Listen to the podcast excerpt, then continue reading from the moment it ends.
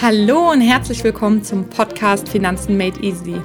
Der Podcast, in dem ich dir zeige, wie auch du vom Sparen zum erfolgreichen Investieren kommst, alles über den Kapitalmarkt lernst und so auch aktiv deinen eigenen Vermögensaufbau betreiben kannst.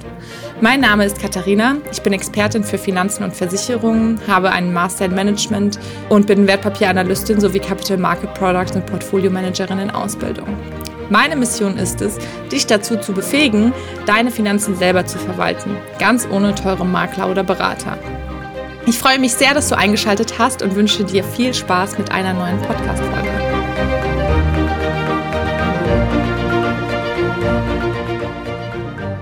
Ja, hallo und herzlich willkommen zu einer neuen Podcast-Folge. Ich freue mich, dass du heute wieder eingeschaltet hast. Heute soll es in dieser Folge um die Themen Investment, Kapitalanlage und Vermögensaufbau gehen.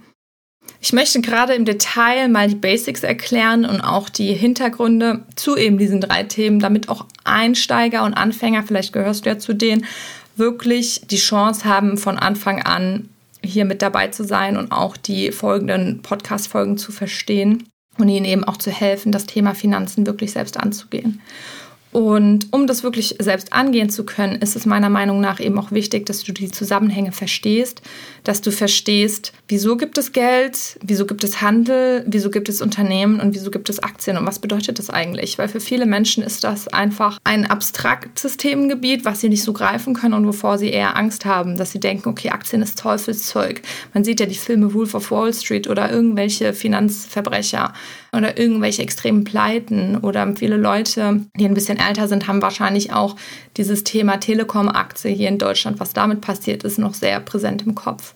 Und ich möchte einfach erklären und euch aufzeigen, dass Aktien viel, viel mehr sind als einfach ein Stück Papier, in dem du keine Sicherheiten hast. Ja, was hochspekulativ ist, weil dem ist nicht so. Und deswegen würde ich sagen, lass uns gleich durchstarten, sodass du auch schön für dich mitnehmen kannst, was es eben mit Investment, Kapitalanlage und Vermögensaufbau zu tun hat und dass auch gerade der Vermögensaufbau nicht nur vermögenden Leuten vorbehalten ist, sondern dank des Internets und der Digitalisierung das heute quasi für jeden möglich ist. Über tolle Apps, da kann ich dir auch noch eine Empfehlung geben. Und ja, dann würde ich sagen, lass uns doch mal losstarten. Ich würde gern mal beim geschichtlichen Ursprung anfangen, also mal ganz zurückrudern. Wie sieht das Leben der Menschen oder sah das Leben der Menschen in den letzten Hundert und Tausenden von Jahren aus? Da war es ja grundsätzlich immer so, dass ein bestimmter Handel stattgefunden hat. Ja, ganz früher war es eben so, dass der Neandertaler zu seinem Nachbar Neandertaler gegangen ist und gesagt hat: Hier, ich habe ganz schön viele Heidelbeeren gesammelt, gib mir mal dafür ein Stück von deinem erlegten Bison. So wurde eben der Austausch von den Ressourcen umgesetzt.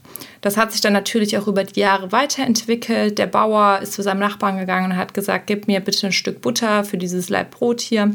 Und so ist das halt eine Praktik, die seit Jahrtausenden existiert.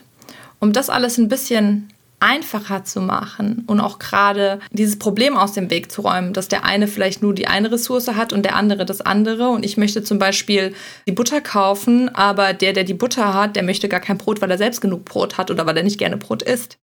Aufgrund dieses Umstandes ist es dann so, dass sich ein Zahlungsmittel ergeben hat, ja, also ein universelles Zahlungsmittel. Früher bei den Römern war es ja beispielsweise so, dass dann mit Goldmünzen bezahlt wurde. Und so wurde natürlich auch der Handel vereinfacht an den Häfen etc. und internationaler Handel. Das war dann alles viel viel einfacher. Und so ist es dann auch heute. Deswegen haben wir verschiedene Währungen, über die grundsätzlich der Wert von Produkten und Dienstleistungen bemessen wird. Aber wie bemisst sich dieser Wert? Grundsätzlich bemisst sich dieser Wert immer nach Nachfrage und Angebot. Wenn die Nachfrage größer ist als das Angebot, dann steigen die Preise in der Regel. Also das hast du vielleicht schon mitbekommen im Supermarkt. Wir hatten ja echt trockene Sommer in den letzten Jahren oder letzten zwei Jahren. Und wenn dann hier eben die Gemüseernte nicht so gut ausgefallen ist, dann ist es so, dass Kartoffeln teurer werden beispielsweise. Und wenn das Angebot aber größer ist als die Nachfrage, dann fällt der Preis extrem oder kann extrem fallen. Er fällt auf jeden Fall. Das ist zum Beispiel so, wenn zu viel Milch produziert wird. Ja, dann wird viel weggekippt, weil der Preis so in den Keller gegangen wird und das Ganze, was produziert wurde, überhaupt gar nicht mehr verkauft werden kann. Das sind so betriebswirtschaftliche Grundlagen. Da gibt es auch noch mal ein paar Ausnahmen in diesen Sachen, aber das führt jetzt zu weit. Ich möchte dir, wie gesagt, nur die Basics jetzt heute mal hier erklären, wie es normalerweise am Markt läuft. Ja, da habe ich dir grundsätzlich erzählt, was es mit Geld und Handel auf sich hat. Das ist also jetzt nichts vom bösen Kapitalismus, was erst in den letzten Jahren erfunden wurde, sondern der Mensch hat so sein Überleben gesichert, weil wir alle von Ressourcen abhängig sind. Und es ist nun mal als Mensch unmöglich, alle Ressourcen zu produzieren. Daher ist es eben so, dass das selektiv stattfindet und dann ein Handel bzw. Tausch sich eben lohnt. Kommen wir nun zum Thema, was ist ein Unternehmen eigentlich? Ein Unternehmen ist eine Einheit, die entweder Produkte oder Dienstleistungen produziert und sie dann am Markt verkauft. Es muss also eine Nachfrage existieren, damit ein Unternehmen überhaupt überleben kann. Weil wenn keine Nachfrage für das Angebot des Unternehmens existiert, dann können keine Käufe stattfinden und so kommt kein Geld wieder rein. Ist ja ganz klar. Du würdest auch nicht, wenn du Cookies backst jeden Tag und keiner von deinen Nachbarn kauft welche, dann hast du am Ende nur laufende Kosten, weil du die Materialien und die Stromkosten für den Ofen zahlen musst. Und das machst du natürlich nur, wenn am Ende was für dich herausspringt dabei. Also wenn das Einkommen größer ist als die Ausgaben, die du eben für deine Kekse hast. So, wieso gibt es dann jetzt also Aktien? Es ist nämlich so, Unternehmen können Aktien ausgeben, um Kapital zu generieren. Aktien sind quasi Anteile eines Unternehmens. Vielleicht kennst du ja die Fernsehsendung Höhle der Löwen. Da werden immer Geschäftsideen vorgestellt und den Löwen ist dann die Möglichkeit gegeben, dass sie für Geld Anteile des Unternehmens kaufen. So kann man sich das in etwa vorstellen. Das sind natürlich jetzt Investoren und da ist es natürlich nochmal ein anderer Umstand. Da wollen sie wirklich einen großen Anteil vom Unternehmen haben. Aber so kannst du dir das ungefähr vorstellen. Weil die Gründer, die die Idee haben, die brauchen natürlich Geld, um ihr Unternehmen am Laufen zu halten. Gerade in Wachstumsphasen ist es extrem wichtig, Kapital zu haben, um zu expandieren, um das in die Forschung und Entwicklung zu stecken, etc. Also da sind die Möglichkeiten, und die Bedarfsfläche natürlich unbegrenzt. So sind dann auch die verschiedenen Unternehmer auf die Idee gekommen, quasi eine Börse zu gründen, wenn man mal so zurückgeht. Das war ja im Mittelalter. In Amsterdam gab es die erste offizielle Börse, in denen Anteile von Unternehmen gehandelt werden. Es ist nämlich so, dass Unternehmen sagt, okay, wir möchten Kapital generieren, wir nehmen einen Teil von unserem Unternehmen, sagen wir mal 20 Prozent, wandeln das in Aktien um. Das sind dann beispielsweise 1000 Aktien und bemessen am Unternehmenswert hat dann eine Aktie, sagen wir mal, einen Wert von 10 Euro. An der Börse steht es dann also den Menschen frei, diese Aktie zu kaufen oder auch zu verkaufen. Und hier gründet sich der Preis auch immer auf dem Thema Nachfrage und Angebot, was wir eben schon kurz hatten. Aber wieso ist es dann so, dass die Menschen oft sagen, Aktien sind total unsicher. Klar, der erste Eindruck bestätigt es ja auch. Es wird irgendwas spekuliert, was nicht wirklich greifbar ist. Ja, du siehst hier irgendeinen Kurs, du kriegst eine Unternehmensbeteiligung von so und so viel Prozent. Oft ist es ja so klein, wirklich, dass du das kaum messen kannst, weil die Unternehmen eben so groß sind und du als Einzelinvestor hast da einfach nicht die finanziellen Möglichkeiten, entsprechende Volumina zu kaufen, sodass du zum wirklich großen Anteilshaber wirst. Aber was du wirklich bedenken musst beim Thema Aktien ist, dass du mit den Aktien, die du hältst, Anteile direkt an dem Unternehmen hältst. Und das bedeutet, du bist Miteigentümer an allen materiellen und immateriellen Gütern dieses Unternehmens. Also du stellst dir zum Beispiel eine Fabrik vor und zu dem Unternehmenswert gehört die komplette Fabrik, alle Maschinen, die drin sind und alle Lizenzen wie auch Patente, die das Unternehmen hat.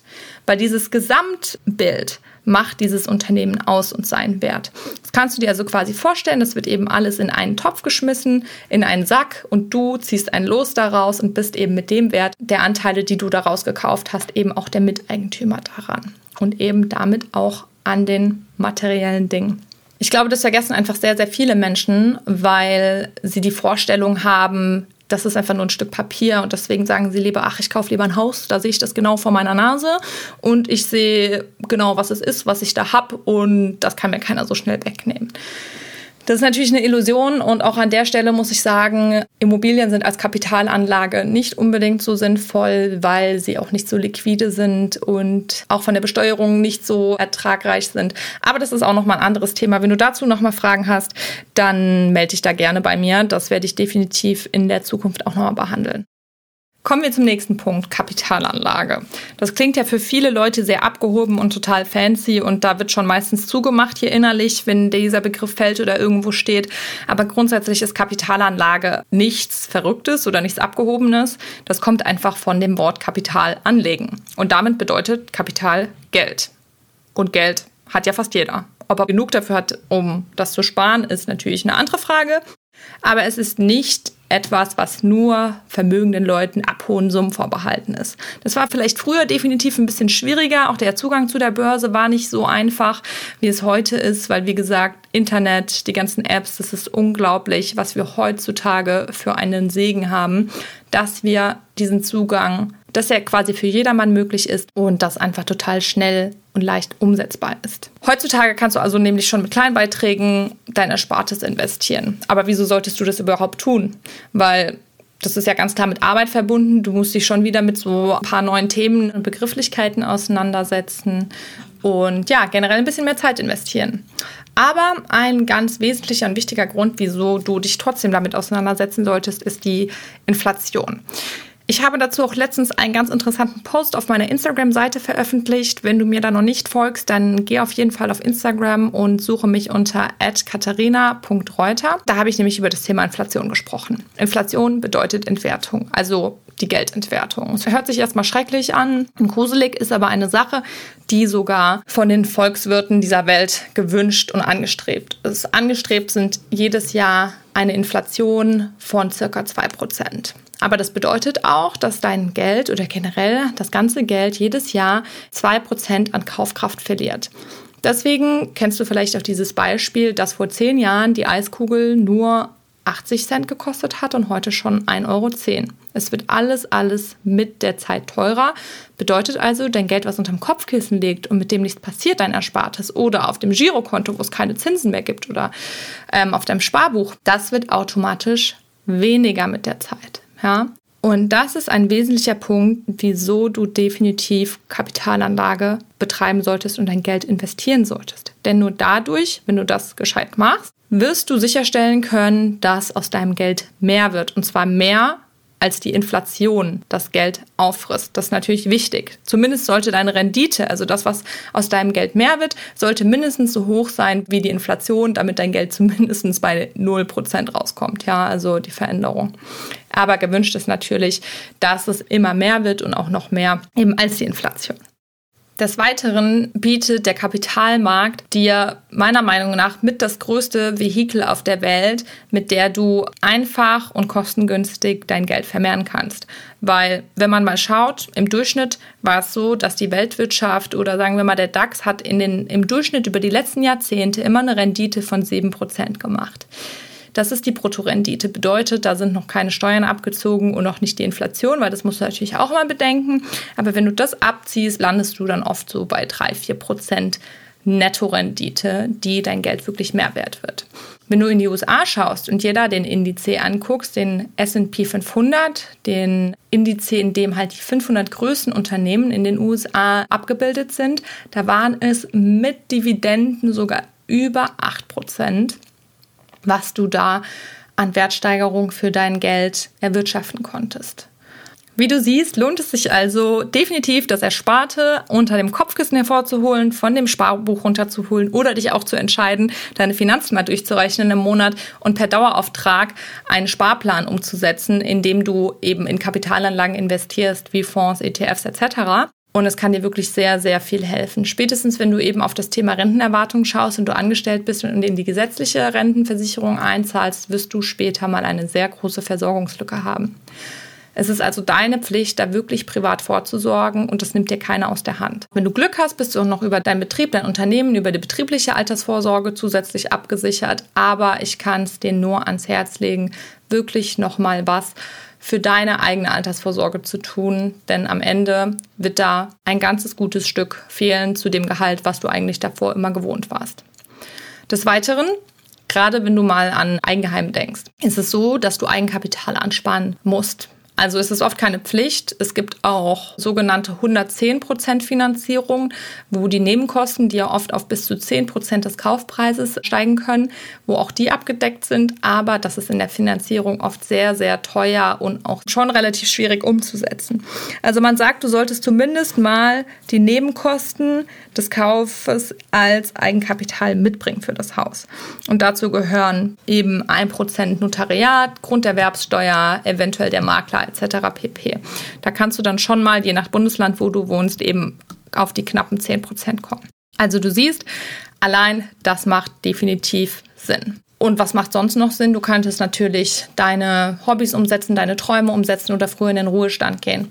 Also es gibt sehr, sehr, sehr, sehr, sehr viele Motivatoren, wo es Sinn macht, aktiven Vermögensaufbau zu betreiben. Klar ist da natürlich wichtig, dass du das wirklich strategisch angehst und wirklich geordnet, damit du auch nicht dein Kapital aufrisst oder in jeder kleinen Notsituation oder für jeden Urlaub dir da wieder an dein Depot gehst, sondern dass du das wirklich langfristig machst und das auch nicht angreifst.